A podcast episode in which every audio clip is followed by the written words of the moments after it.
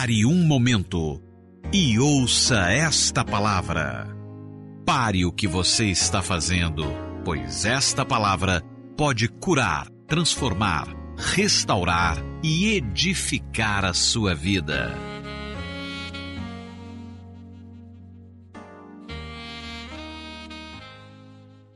Deus. Eu quero continuar esse entendimento com você. Preste atenção. Existe um ensino muito comum no meio evangélico que diz que um, pe um pecador precisa primeiro se arrepender, deixar o pecado, para só então receber Jesus e ser salvo. Pode parecer algo realmente piedoso, algo zeloso, mas na verdade é um erro que faz com que a salvação tenha a condição das boas obras e não apenas a graça mediante a fé. Pela graça sois salvos, mediante a fé, e isso é dom de Deus, não vem de vós, nem de obras, para que ninguém se glorie e chegue no céu dizendo: Meu Deus, ajudinha. Você tem que ser preciso com a palavra. A Bíblia não diz: se você crer e arrepender, será salvo. Está escrito isso? Não. Se você crer e pagar uma promessa, será salvo. Se você crer e mudar de vida, será salvo. Se você crer e largar o pecado, será salvo. Se você crer e pagar uma promessa, será salvo. Não tem nada disso. Não tem nem se você crer e parar de fumar,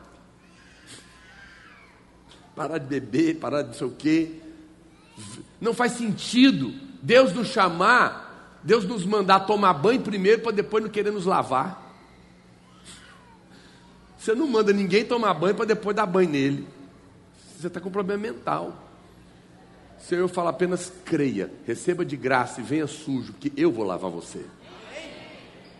Eu vou mudar a sua vida. As pessoas que dizem, é, não, eu não estou preparado, não é assim que as pessoas dizem? Você faz o apelo falando, não estou preparado. E quando é para batizar, aí que não está preparado mesmo. Por que, que não está preparado? Porque tem uma mente errada a respeito do Evangelho. Primeiro eu conserto a minha vida, depois eu viro crente. Isso está totalmente fora do Evangelho. O Evangelho é para aqueles que reconheceram que não prestam, igual todo mundo, só que é uma turma acha que presta, não é? Que reconheceu que está condenado, igual todo mundo, mas alguns estão enganados, achando que vai pesar uma balança e que a balança dele vai dar garantia na entrada do céu. Não vai. Não é? E que precisa de um Salvador. O resto é com Deus. Nesse momento, eu apenas reconheço que eu sou incapaz de me mudar, sou merecedor do inferno e preciso de um Salvador. E creio, nessa hora, o Senhor me lava, o Senhor lava você e Ele muda a sua vida. Então não há não há na Bíblia nenhum lugar que diz que para ser salvo tem que crer e arrepender. Não, a salvação é somente pela fé. Não é pela fé e mais nada. O arrepende... É, alguém fala, pastor, mas espera aí. Não existe arrependimento na Bíblia. Não existe o ensino do arrependimento. Claro que existe. Mas quando ele é colocado como condição para a salvação, se torna um erro. E eu vou te explicar o que, que é de fato arrepender na Bíblia. Toda a Bíblia existe apenas, é, em toda ela, um livro que nos diz como recebemos a vida eterna. E esse é o Evangelho de João. João é um evangelho maravilhoso, é o, é o, é o livro que eu. Todo mundo que, que converte e agora quer ler a Bíblia, é o primeiro livro que eu mando ler, João. Vai ler João, começa por João. Jamais comece por Gênesis. A Bíblia não é livro, igual aí da livraria, não. Não vai, irmão, não sei não, pega aí de capa a capa. E olha que ele chega lá em Levítico. É um parafuso na cabeça dele. Ele não consegue compreender nada.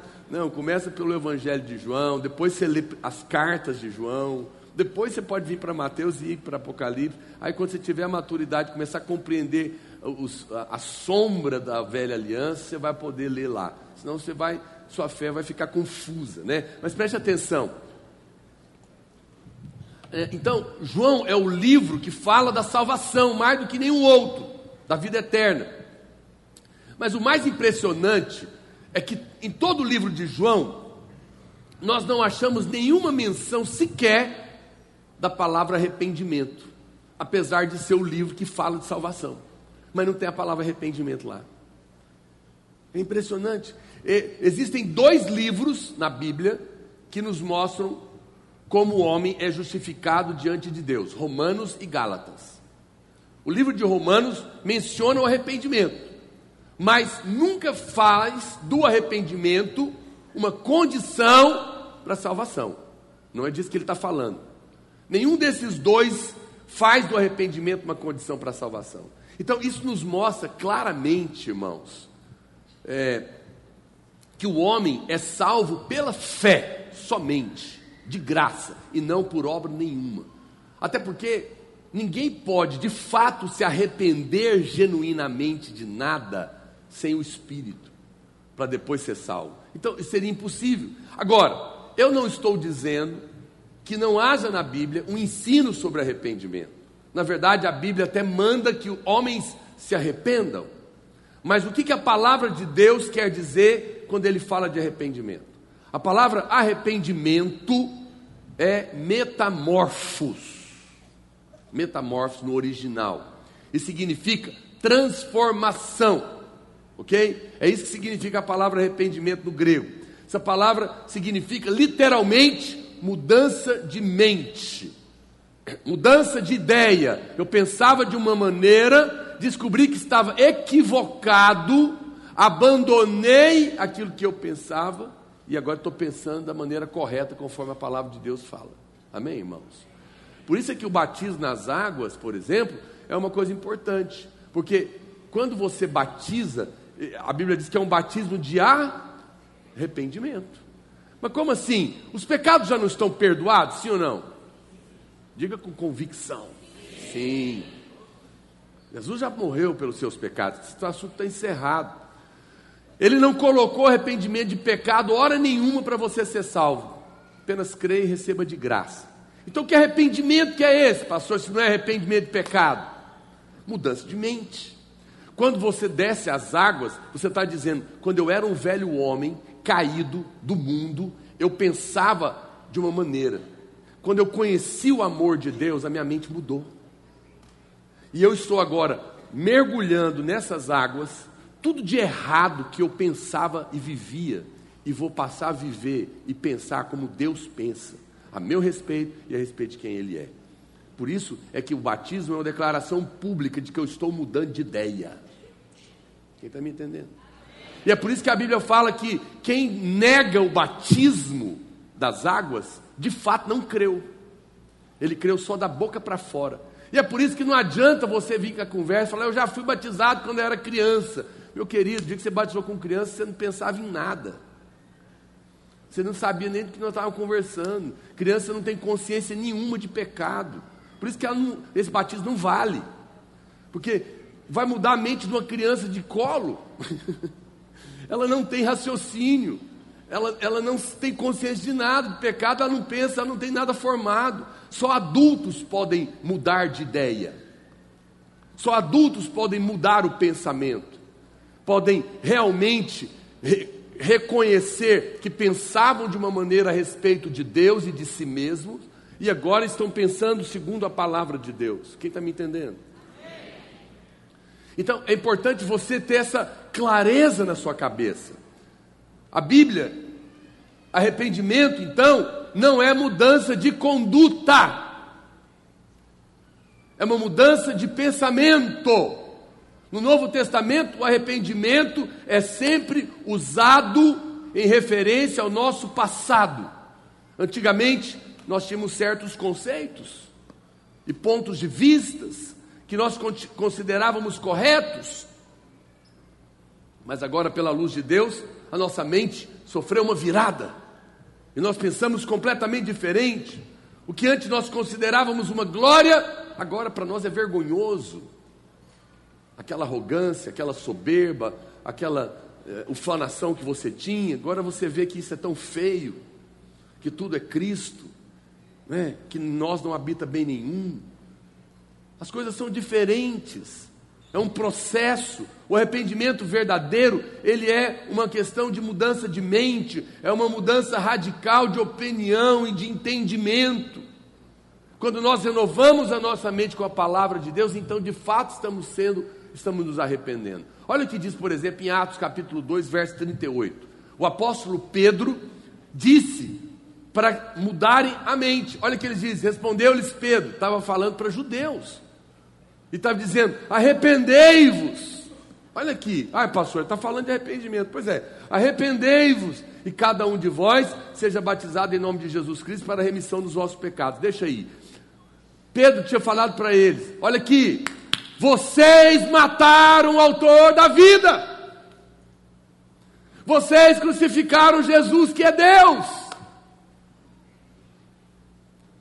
Porque vocês pensavam que ele era um enganador.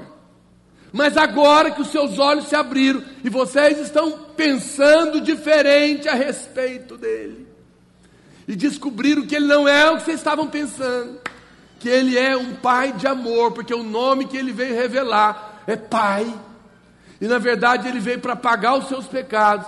Então, se arrependam, mude a sua maneira de pensar quem Jesus é. É isso que Pedro está falando. Por isso eles tinham que ser batizados, porque agora eles estavam mudando o pensamento a respeito de Deus. É necessário que eles tivessem agora uma, opinião correta a respeito de Jesus, o homem de Nazaré. Nós estamos habituados a pensar que arrependimento é uma tristeza, é uma dor pelo pecado. Mas é possível alguém sentir tristeza e remorso e ainda assim não mudar de vida. E por outro lado, é possível mudar de ideia a respeito de algo e sentir muita alegria por ter mudado de ideia. O problema é que é quando nós vemos o arrependimento como uma renúncia ao pecado e a decisão de viver uma vida correta. E se for assim, a palavra, aí, aí nós vamos ter um problema, porque pasme. Vou te dar uma informação agora ah, a Bíblia menciona a palavra arrependimento 46 vezes. Só tem um detalhe: 37 delas está falando de Deus se arrependeu. Deus peca. Então, essa é a prova de que o arrependimento não está ligado com o pecado e com mudança de mente. Como que é isso, pastor? Sim, é porque Deus falava lá no Velho Testamento: abandonem essa prática maligna que está destruindo vocês, senão eu vou ter que destruir a cidade.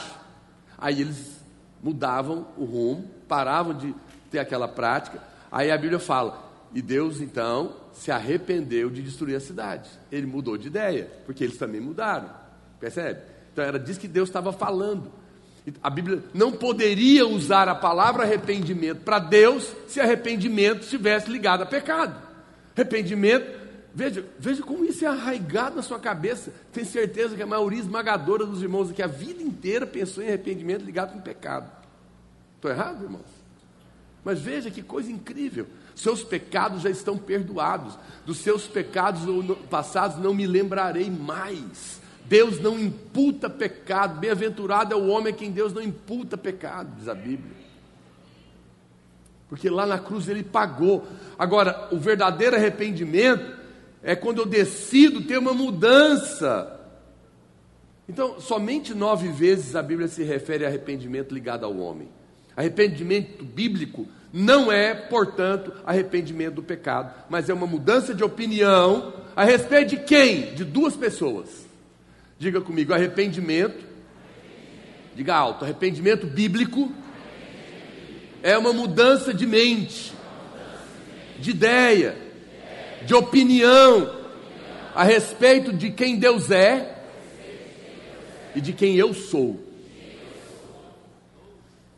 Quando muda a opinião a respeito de Deus e a respeito de você, a sua vida vai ser completamente afetada. Quando você passar a ver Deus da maneira certa, e a ver você como a Bíblia mostra, algo muito poderoso vai acontecer na sua vida. E eu creio que hoje mesmo o Senhor vai abrir o seu entendimento. João pregava, alguém fala, pastor, muito bem, mas e João Batista? Ele pregava arrependimento para remissão de pecados. Lá em Marcos, no capítulo 1, verso 4, a Bíblia fala isso, é verdade. Apareceu João Batista no deserto, pregando batismo de arrependimento para remissão de pecados. Então, é verdade. Só que João Batista, a Bíblia deixa claramente, ele era um profeta da lei. Ele foi o último profeta da velha aliança. Na nova aliança, pecado não é mais levado em conta, porque Deus já pagou todos eles. João Batista, ele encerrou uma era, a era da lei. João foi o último profeta da lei, último profeta do Velho Testamento. Lucas 16, 16 diz: A lei e os profetas vigoraram até João. Desde esse tempo vem sendo anunciado o evangelho do reino de Deus e todo homem se esforça para entrar nele. Mas Jesus não. Jesus, Jesus pregou o arrependimento para quê? Para crer no evangelho, não o arrependimento de pecado. O Senhor estava dizendo que as pessoas deveriam mudar a sua ideia a respeito dele e crer que ele era o Messias. Esse é o evangelho que eles deveriam crer, que está lá em Marcos capítulo 1, verso 14. Depois de João ter sido preso, foi Jesus para Galiléia pregando o evangelho, dizendo: o tempo está cumprido e o reino de Deus está próximo. Arrependei-vos e crede no que? No Evangelho. Qual é o Evangelho? A mudança de que eu sou o Messias e vim para salvar vocês. Eu sou um pai que ama. Esse é o pensamento correto. O arrependimento pode sim envolver a tristeza segundo Deus pelo pecado, mas é mais do que isso. É uma mudança de opinião em relação a você e a Deus. Olha o que diz 2 Coríntios 7,10: Porque a tristeza, segundo Deus, produz arrependimento para a salvação, que a ninguém traz pesar, mas a tristeza do mundo produz morte. Então, o que, que eu preciso mudar basicamente? A minha mudança, a minha, o meu pensamento a respeito de Deus. Você tem que mudar, definitivamente, drasticamente, profundamente, de que Deus ama você incondicionalmente. Diga amém com mais convicção. Vamos imaginar que você é um jovem adolescente, você cometeu um pecado que, que eles nunca cometem, da masturbação. Dizem que só 99% comete esse pecado quando é adolescente e 1% é mentiroso. Brincadeira. Mas a gente sabe que é um pecado comum da adolescência. Você tem coragem, depois você acaba de pecar, levantar a mesma mão e dizer: Eu sou amado? Eu, te most... eu não estou mandando você fazer isso, não. Eu só estou te mostrando quanto você não crê que Deus te ama. Você crê que Deus te ama desde que você não apronte. Você crê que Deus te ama desde que você seja um bom filho comportadinho. Desde que você faça o jejum da igreja certinho, seja dizimista, ofertante, não brigue com seu pai com sua mãe e tire nota azul. Você tem nota azul? Veja, sua cabeça te contaram que Deus é um Deus severo, porque desde pequeno, sua avó, sua tia, sua mãe falavam: não faz isso que Deus está vendo. Ele vai te pegar. Papai do céu castiga. Você cresceu ouvindo isso. Outro dia alguém foi convidado para ir no encontro para um irmão e ele falou pro, e ele falou pro pro irmão: "Escuta, como é que é esse negócio direito? O capeta não vai me pegar lá não?" Olha a mente. Nós estamos indo. Sabe qual que era o convite? Vamos ter um encontro com que, que ele pensou? O capeta não vai me pegar nesse encontro, não? Uau, olha o que está na cabeça dele. Ainda que a gente não pode garantir 100%. Na verdade, capeta não pega, já, é que muitos já vão para lá com ele dentro. Que ele acha que o capeta pegou ele. Um dia um irmão levou um funcionário dele para o encontro e ele estava terrivelmente demoniado. E deu um trabalho terrível. Ele nem viu o que aconteceu porque ficou possesso. De noite ele falou para o líder: Rapaz, tem aqui é feio, você viu? O bicho queria me pegar. Hum, queria. Estava dentro dele, coitado. Mas o pensamento dele é de um Deus mau, é um Deus cruel, e muitas vezes está relacionado com o seu pai terreno, que às vezes foi muito severo, ou foi distante, ou abusou de você, ou fez você sofrer, e agora você, no seu inconsciente, você transfere para o Pai Celestial a imagem ruim, da experiência ruim que você teve com o Pai terreno. Mas o nosso Pai Celeste não é como o nosso Pai da terra que erra. Ele nos ama. Imagina que eu tivesse um filho ou uma filha de 10 anos e eu chegasse e eu estivesse viajando com meus colegas de trabalho, eu ligasse para minha mulher e dissesse para ela: Olha, eu vou chegar a tal hora no aeroporto, vai com a minha filha, nossa filha, me buscar a tal hora. E quando eu chegasse no aeroporto com os meus amigos, você, a minha mulher estivesse lá, mas a minha filha não. E aí, a minha filha minha, eu, eu falasse para minha mulher: Uai, cadê a minha filha? Ela não veio. E a minha mulher falasse na frente dos meus amigos: Não, ela não quis vir, porque ela está com muito medo de você. Muito medo de te encontrar está trancada no quarto, apavorada com a sua chegada. O que, que você acha que os meus amigos iam pensar? Esse cara tem aparência de gente boa, mas deve abusar da filha. Provavelmente até me denunciariam. Por quê? Porque passou uma imagem terrível de mim. Qual que seria o normal? É que a minha filha estivesse lá, me esperando, ansiosamente, para me abraçar, me beijar, para receber presentes, talvez que eu tivesse trazido para ela, não é? Por quê? Porque tem uma imagem correta de mim. Porque quantas vezes a sua mãe não falou para você, você, você aprontou e ela falou: quando o seu pai chegar, eu vou contar para ele o que você fez. Só de eu falar isso aqui, tem gente que já suou frio. Lembrou. Mas essa é a ideia de muitos irmãos ainda hoje. Quando ele erra, ele fala: Deus está vendo e ele vai me pegar. Porque a sua mente a respeito de Deus é de um Deus você fala, pastor, mas Deus não disciplina, Deus castiga, não, Deus disciplina o filho que ama, é diferente. Deus não traz mais maldição, as maldições já foram levadas. A disciplina é em amor, nunca é para te destruir, nunca é para te abater. Você sabe, mesmo quando Deus nos disciplina, Ele o faz em amor e sempre nos levanta, nunca nos abate. Quem está me entendendo? Por isso, aconteça o que acontecer, vou te contar uma coisa, olha para cá, corra para Deus, nunca corra de Deus. Ele está com os braços abertos para você. Ele não está zangado com você. Ele tem pensamentos de paz a seu respeito e não de morte. Deus não está querendo te pegar. Deus não está querendo te matar. Ele já pegou o filho dele lá na cruz, no seu lugar, para não ter que pegar você. Ele já puniu o filho dele para não ter que punir você. Ele já matou o filho dele para não ter que matar você. Toda doença e maldição e morte e miséria já foi colocado sobre Jesus para não ter que vir nenhuma mais sobre você.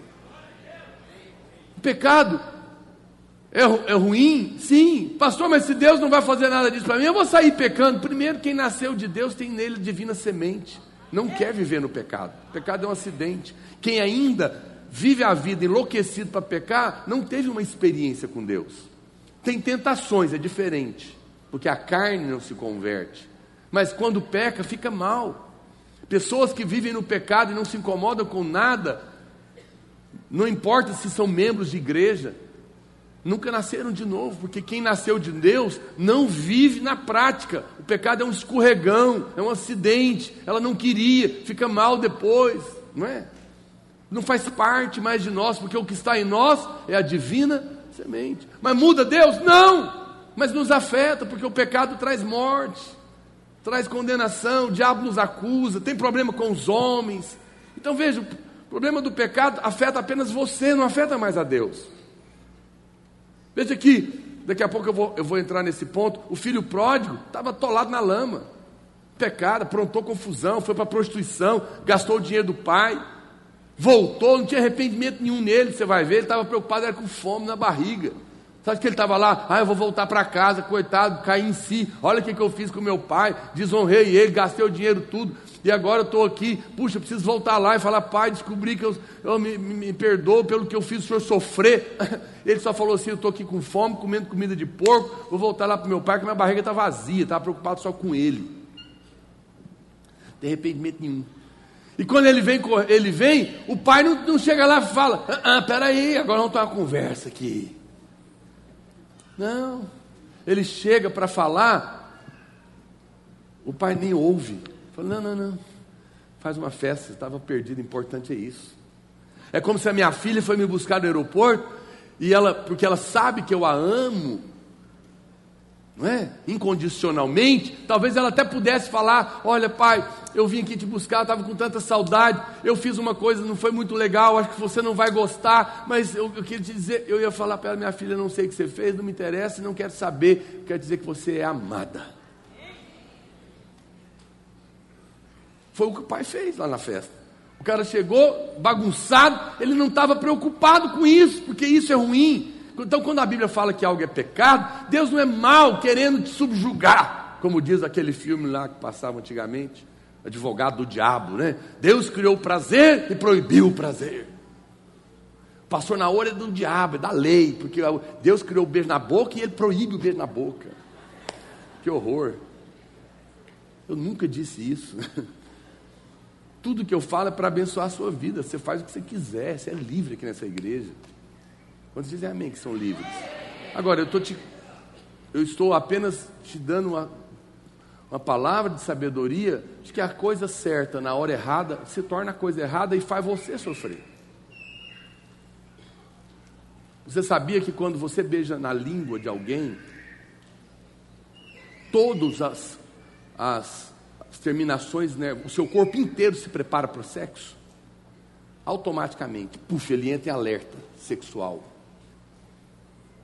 Então, por isso que é maravilhoso. E é por isso que eu falo, não comece o que você não quer terminar. É tão simples, né? Mas quer, então vá. E a hora que você voltar, com a barriga grande, eu vou te ajudar. Mas não precisava ser assim.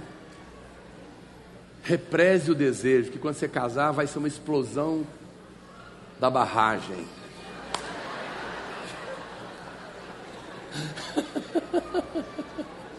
Estou escandalizado, né? Pastor, não fala isso aqui. Não é para você que eu tenho que falar. Eu só estou te chamando ao bom senso. Eu quero só abençoar e guardar você, meu amado. Eu não tenho problema com isso, não. Eu já casei, beijo na boca todo dia. Mas vai chegar a sua vez, aleluia. Então, em relação a Deus, preste atenção. Mude sua mente, meu amado. Espere o melhor de Deus. Então, quando cair uma árvore no seu carro, não fica preocupado se foi o pastor da sua antiga igreja que te amaldiçoou, ou porque você pecou e agora tem uma brecha e o diabo está querendo te pegar. Não! Deus, eu não mereço nem ter carro. E agora a árvore caiu em cima do meu carro, eu já não merecia antes. E eu errei mesmo. Vai ver que o senhor está querendo é trocar meu carro. Eu não, nunca mereci. Estou sem agora. Mas o Senhor é tão bom, o Senhor já pagou meus pecados. Eu só espero o melhor de Deus. Quando parece aquilo que é aparente derrota, é só porque o Senhor quer me dar algo muito melhor ali. Eu não fico vivendo com a lente da condenação. Pastor, em relação a mim, olha para cá. Em relação a Deus, crê no amor de Deus. Mas a, em relação a você, o que, que você tem que mudar sua mente? Olha para cá. Shhh em relação a você, você precisa mudar sua mente de que a maior praga da sua vida chama merecimento. Justiça própria. Significa pensar que tem que ser bom e fazer tudo certo para ganhar. Não. A justiça própria é você querendo tomar o lugar de Deus, é você querendo ajudar Jesus lá na cruz, é você não reconhecendo que tudo já está feito por Ele e que eu preciso apenas crer. Amém, irmãos? Veja, Atos capítulo 20, 21 diz: testificando tanto judeus como a gregos o arrependimento para com Deus e a fé em nosso Senhor Jesus Cristo. Nós apenas precisamos reconhecer o pecado da justiça própria. O arrependimento, segundo o Evangelho, é abandonar a ideia de que a gente tem alguma coisa boa em nós mesmos. É o arrependimento, na verdade, é um arrependimento de obras mortas.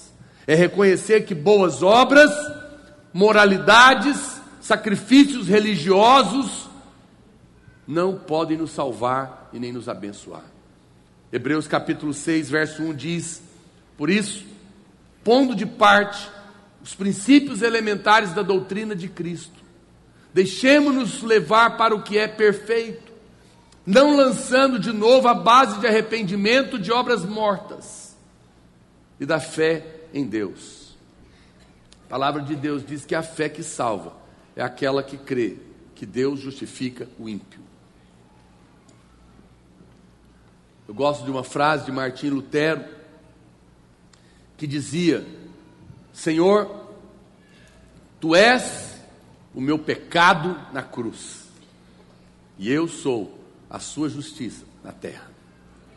Vamos dizer isso? Diga, Senhor, Senhor tu és o meu pecado na cruz, e eu sou a sua justiça na terra. Uau, isso é uma loucura.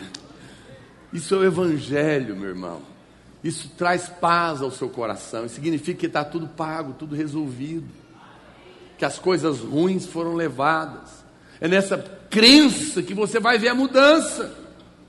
Olha para cá. Outro dia alguém é, se converteu e ela era espírita e tinha a prática de dar sopa para os pobres para ir reencarnando, melhorando até alcançar lá algum lugar. E ela mudou a mente, porque ela descobriu o quê? Que ela não precisa reencarnar para melhorar, porque a obra de Jesus foi plena, suficiente e absoluta. E tudo foi resolvido na cruz. E qualquer outra penitência é rejeitar a obra da cruz. Porque se eu tenho que fazer, o que Jesus fez não foi suficiente. Isso é o pior pecado. Isso é cuspir na obra da cruz. Isso é dizer que Deus é incapaz de salvar o homem. E que por isso eu preciso pagar aqui. Porque o que ele pagou não foi suficiente. E a pessoa entendeu isso.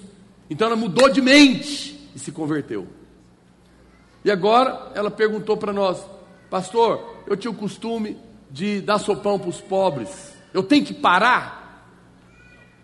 Não, pode continuar. Só quero saber uma coisa. Você na sua cabeça pensa que, que dar sopa para pobre vai te colocar no céu?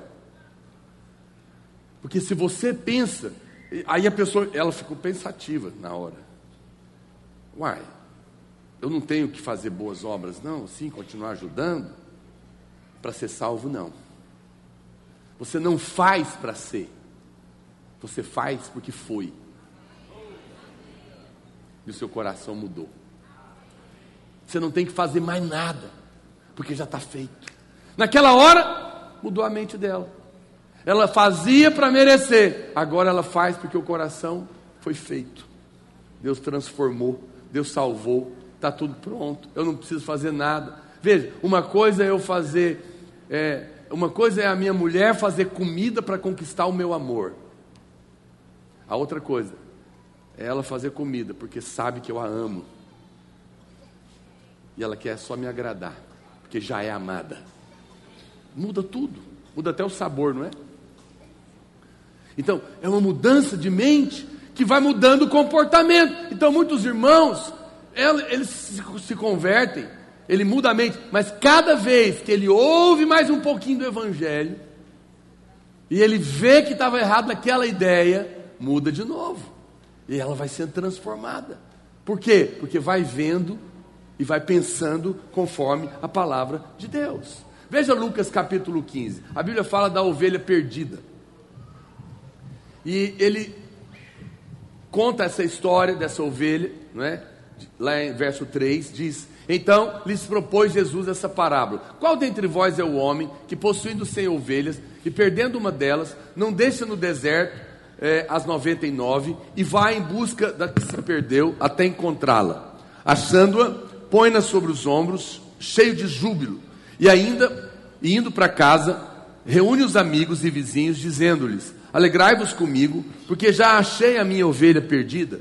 Digo-vos que assim haverá maior júbilo no céu por um pecador que se arrepende, do que por 99 justos que não necessitam de arrependimento. O que, que a Bíblia está falando aqui? De arrependimento.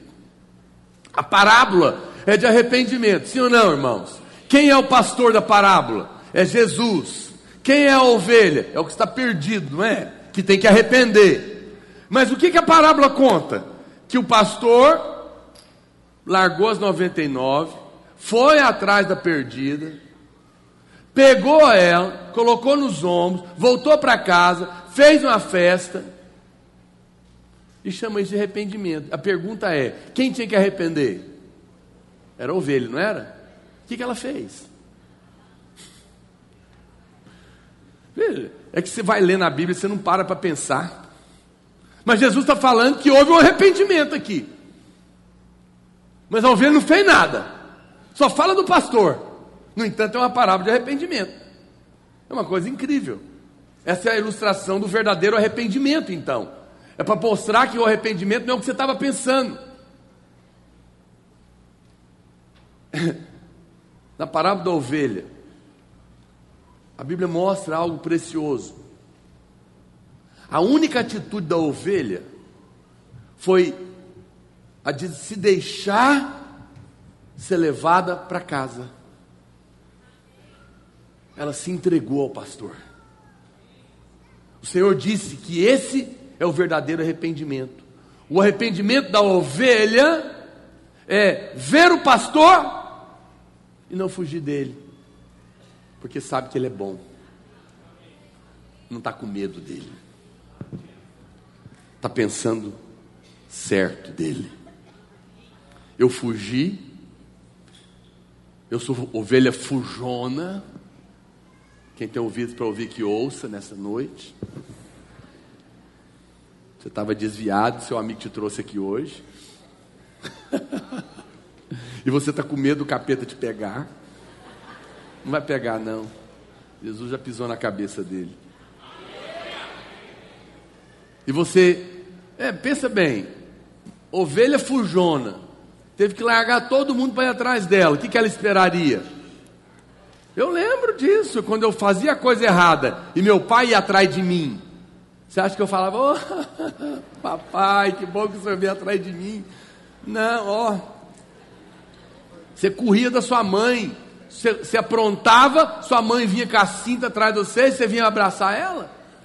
Não, você corria, sua mãe tacava a chinela de longe, para ver se acertava. Você, ó, porque o seu pensamento era, tava, o seu pensamento estava certo, porque homens são maus. Vai me pegar e vai dar uma surra. Mas essa ovelha demonstrou um arrependimento. Qual? Ele tinha uma mente correta a respeito do pastor. Esse pastor não veio atrás de mim para quebrar minhas pernas. Eu sou ovelha fujona, mas ele é bom. Eu sou mau, mas ele é bom. Eu fujo, mas ele não desiste de mim. Qual foi o verdadeiro arrependimento? A mente correta a respeito do pastor. O verdadeiro arrependimento é apenas deixar o pastor pegar você e pôr nos ombros e levar para casa para fazer uma festa. Aqui está o arrependimento. É pensar o melhor de Deus. Isso é tão poderoso. É o pastor que fez todas as coisas. Mas quantas pessoas estão pregando arrependimento para condenar aí na internet, na televisão. Você vai no culto, você assiste uma pregação, sai de lá mais pesado que você chegou, morrendo de medo. É o que acontece em muitas igrejas, ensinam coisas muito erradas a respeito de Deus, E a maioria dos crentes morrem de medo de Deus, ao invés de se sentirem amadas por Ele. E dessa forma estão dando um testemunho horrível de quem Deus é. Eles acham que testemunhar de Deus é falar da ira de Deus, é ameaçar as pessoas, é dizer: vem para Jesus, porque senão você vai ver, né? Quem não vem por amor, vem pela dor. Vai te acontecer um acidente, Deus vai te pegar. Venha. Você vai vir de qualquer jeito. Vai vir arrastando. Credo, que horror. Você acha mesmo que Deus está afim de encher o céu de gente que foi para lá porque não tinha opção? Porque lá embaixo estava quente demais. Eu não queria vir para o céu, sabe? Mas o inferno também lá é quente demais. Então, entre o inferno e a ruindade do céu, eu vou ficando por aqui. Entre comer comida de porco, vai esse arroz bichado mesmo. Isso é vida? Isso é evangelho? Isso é vir para a igreja que está com medo para o inferno? Você acha mesmo que Deus quer trazer alguém para o medo? A Bíblia diz que é o amor de Deus, e não a sua vara, que nos conduz ao arrependimento. É quando nós vemos o tanto que nós aprontamos e o tanto que Ele nos ama, que a gente muda a mente a respeito dele, fala: por que, que eu estou longe? Não preciso estar longe. Eu errei, mas Ele acertou. Eu faço tudo errado, mas Ele não desiste de mim. Ele não está atrás de mim para me pegar, para me, amaldiçoar, colocar uma doença de mim ou me mandar para o inferno. Ele é um Deus amoroso, Ele é bondoso. Ele faz o que eu não posso fazer, Ele muda o que eu não sou capaz de mudar. Ele tira o meu sofrimento sem que eu mereça coisa alguma, simplesmente porque Ele me ama. Não tem motivo para eu viver longe dEle. E aí isso atrai você. Isso é o Evangelho. Não é pelo medo, meu irmão. Veja, a Bíblia fala que Judas se arrependeu, mas foi se enforcar. Alguém me perguntou se a gente. Aqui tem uma pergunta, né? Pastor, se todo mundo tem a hora de morrer, por que, que alguns pastores se matam? Tem pastores aí que se matam. Porque não tem uma mente. Eu nunca disse que você não antecipa a sua morte, viu? Mas isso acontece quando você não crê no amor de Deus. E se cobram. Pastores que não entendem o amor de Deus, que acham que precisam, que não podem errar nunca, e que são obrigados a acertar sempre, se tornam oprimidos. E acabam às vezes se matando por condenação. E eu lamento, eu não taco pedra. Porque não tem que ser assim com ninguém, nem com você, nem com ninguém. O que, que você acha que é o suicídio? Autopunição. É pagar com a própria mão. Judas se suicidou. Está na Bíblia para mostrar isso. A Bíblia fala que Judas se arrependeu, entregou as 30 moedas de prata e se enforcou. Será que Judas se arrependeu? Não. Judas não mudou a mente dele a respeito de quem Jesus era.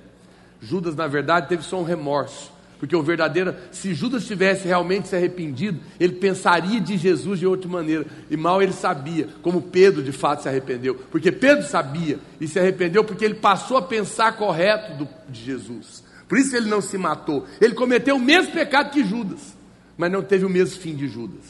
Porque Judas ele apenas disse: Eu traí sangue inocente, eu tenho que pagar, porque Deus não vai pagar por mim. Esse era o pensamento dele.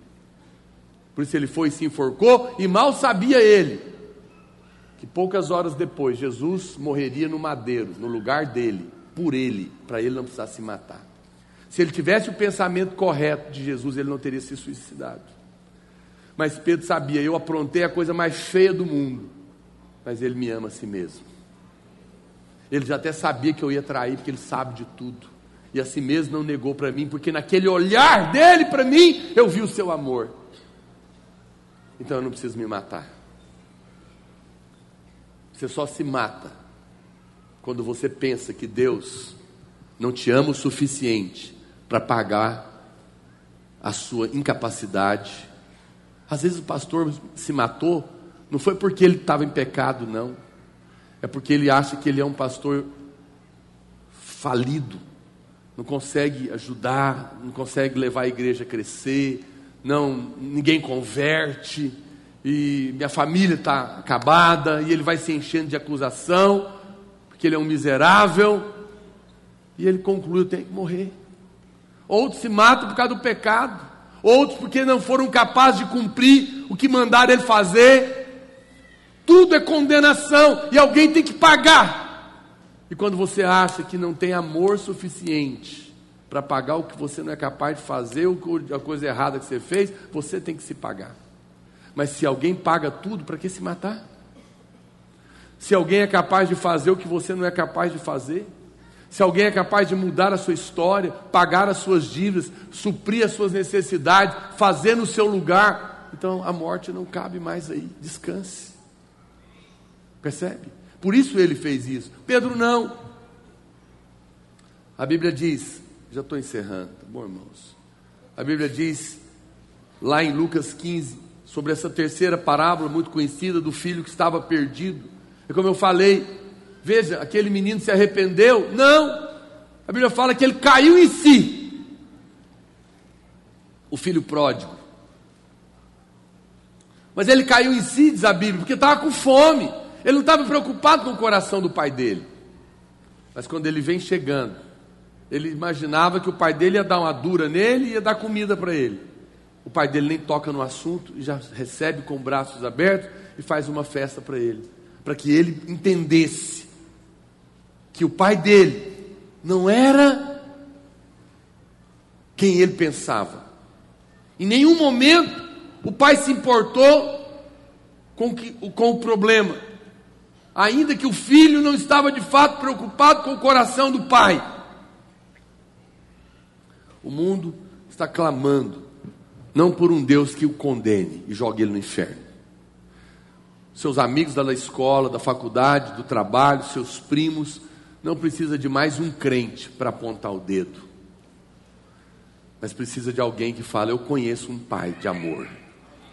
Eu também não merecia e ele me aceitou do jeito que eu era. Pode vir que tem lugar para você. Venha do jeito que você está. Venha sujo. Venha sem condições de mudar. E deixe o Pai amar você.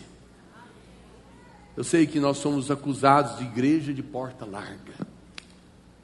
Ah, na videira pode tudo.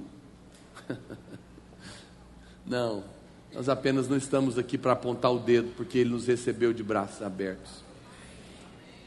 Jesus te aceita do jeito que você é, mas porque Ele te ama, Ele vai transformar você, e você vai ficar do jeito que Ele é, pela força dEle, pelo braço dEle, não pelo seu. A obra é dEle. Equipe do louvor, pode subir aqui. A Bíblia diz em Romanos, capítulo 2, verso 4: Ou desprezas a riqueza da sua bondade, e a tolerância e a longanimidade, ignorando que a bondade de Deus é que te conduz ao arrependimento. Pedro só chorou depois que Jesus olhou para ele. Não foi o choro de Deus, não foi o choro do Pedro que atraiu o amor de Deus. Foi o amor de Deus que fez Pedro chorar. Não é o seu arrependimento que traz Deus. É o amor de Deus que traz você. É quando você descobrir que merecia a punição, mas recebeu o perdão. Isso constrange. Paulo fala categoricamente que o que nos atrai a mudar nosso pensamento é a bondade de Deus e não o medo dele. Nós precisamos lembrar dessa verdade todo dia. O verdadeiro arrependimento é a mudança de mente em quem Deus é.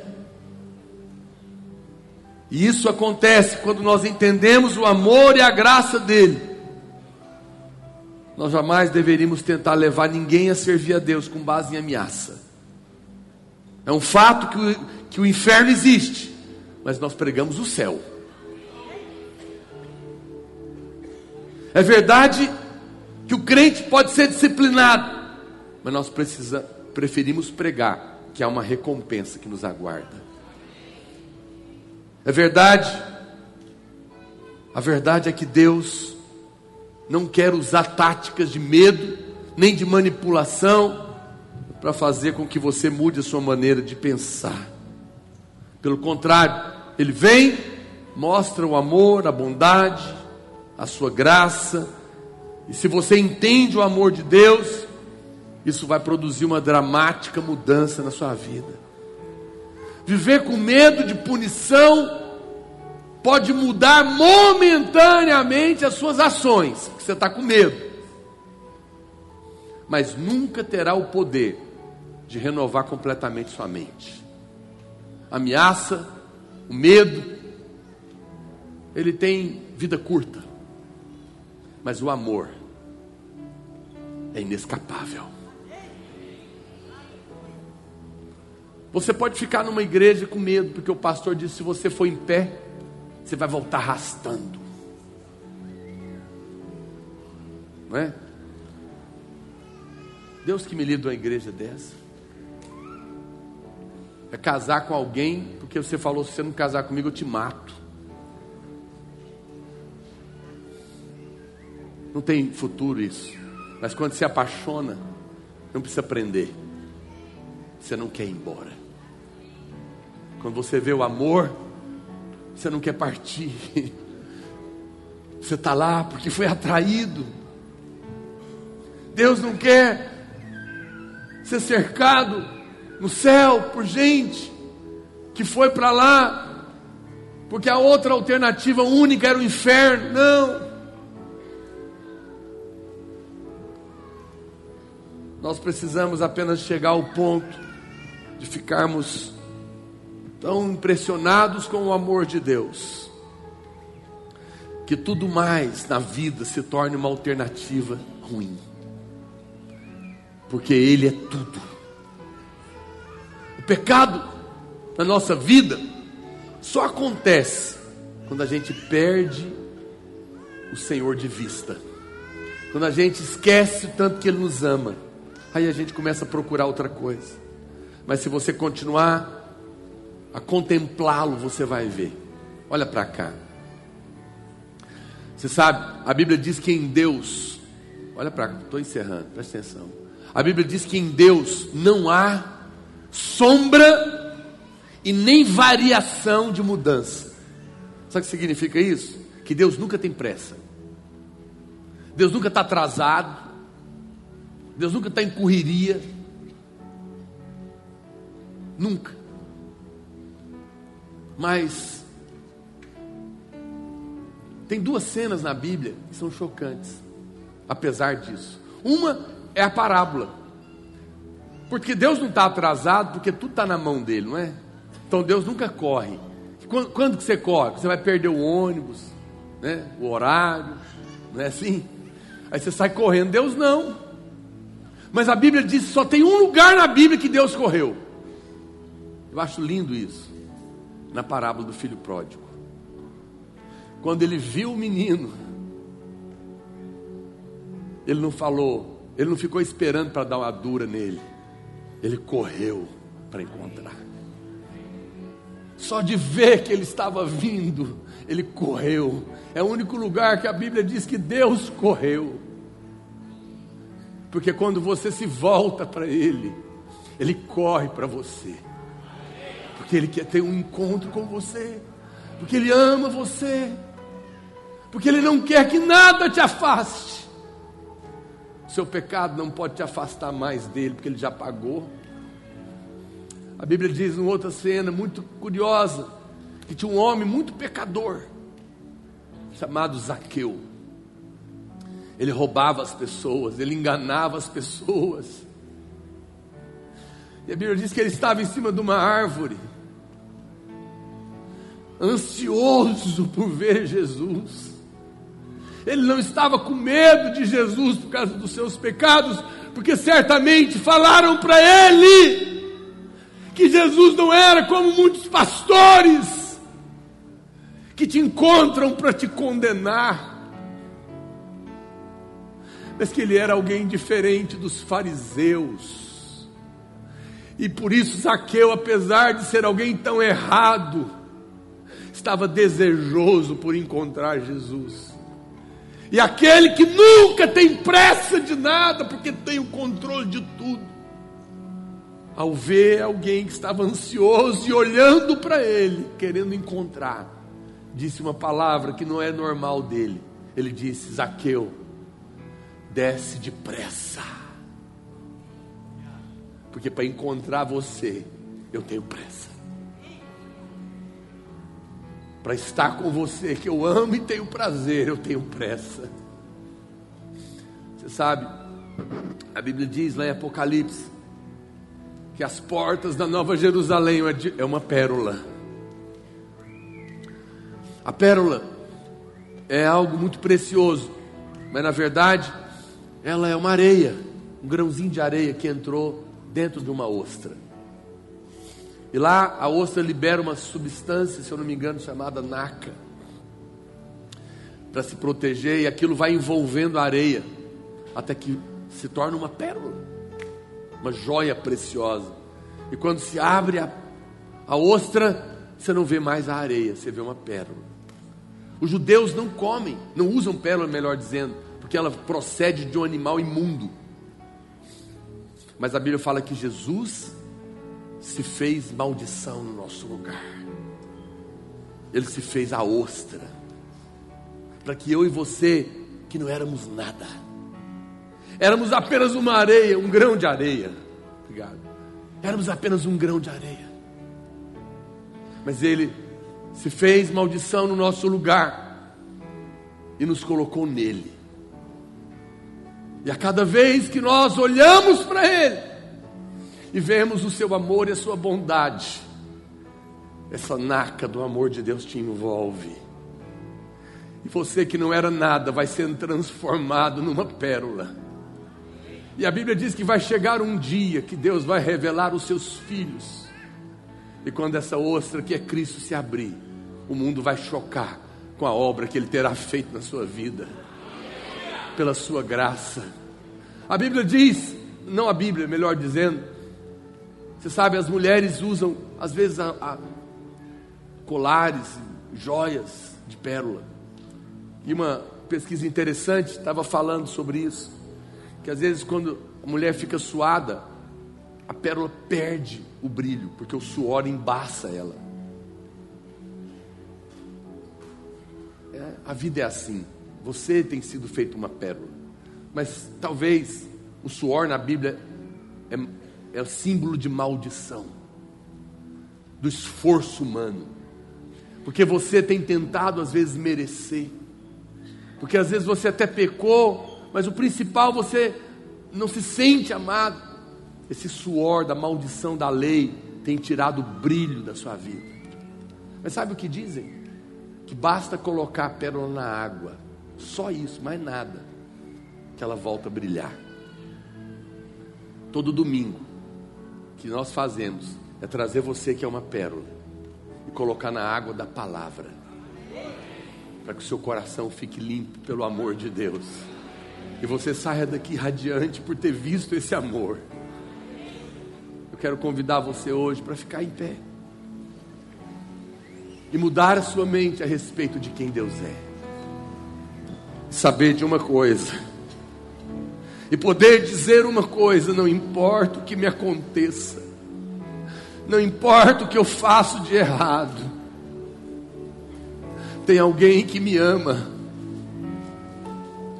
E que não desiste de mim. E que está transformando a minha vida. Eu nunca vou fugir dele, porque não preciso. Porque ele não está zangado comigo. Ele já sofreu toda a ira de Deus na cruz no meu lugar. Ele foi ao inferno para que eu pudesse ir ao céu. Ele se fez pecado para que eu fosse feito justo e aceito diante de Deus. Ele viu o Pai virar o rosto para ele na cruz, para que hoje eu pudesse dizer: Ele nunca me deixará. Ele sofreu a maldição para que eu fosse abençoado. Ele trocou na cruz de lugar comigo para que eu não, não precise me afastar. E hoje eu decido mudar a minha mente. Eu não vou pensar mais que Deus quer me castigar ou me pegar, porque é o seu amor que me faz mudar de pensamento a respeito dele e de mim mesmo. Eu sou justo em Cristo, eu não tenho justiça em mim mesmo, eu não tenho que merecer coisa alguma, eu recebo de graça de um Pai que me ama e que não está com uma vara atrás de mim, mas com os braços abertos, está apenas esperando que eu faça menção de correr para Ele, e Ele correrá ao meu encontro depressa, e me tomará nos seus braços, e me lavará e me transformará tirará a dor do meu coração, enxugará dos meus olhos toda lágrima, e me dará de novo razão para viver.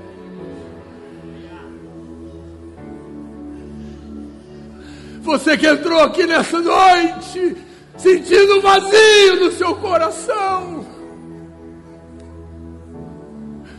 venha Saia do seu lugar, venha aqui para frente. Faça menção em direção a Ele. Ele diz para você: venha depressa, porque eu quero estar com você na sua casa.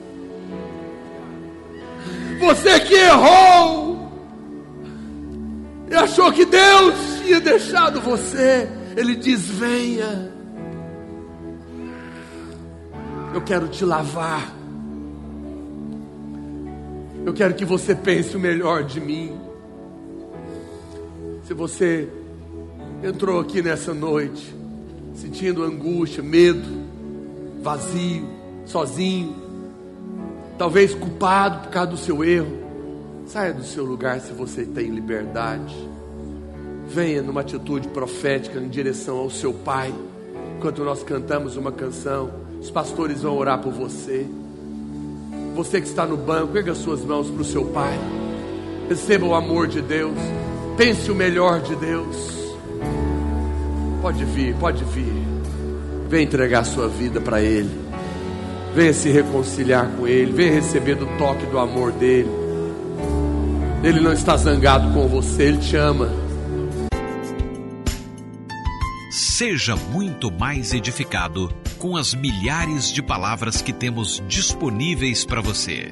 Entre em contato conosco e peça a sua. Entregamos também em sua casa ou trabalho. 3941 8852 e 9621 4531 ou no nosso e-mail ministério da palavra videira arroba gmail.com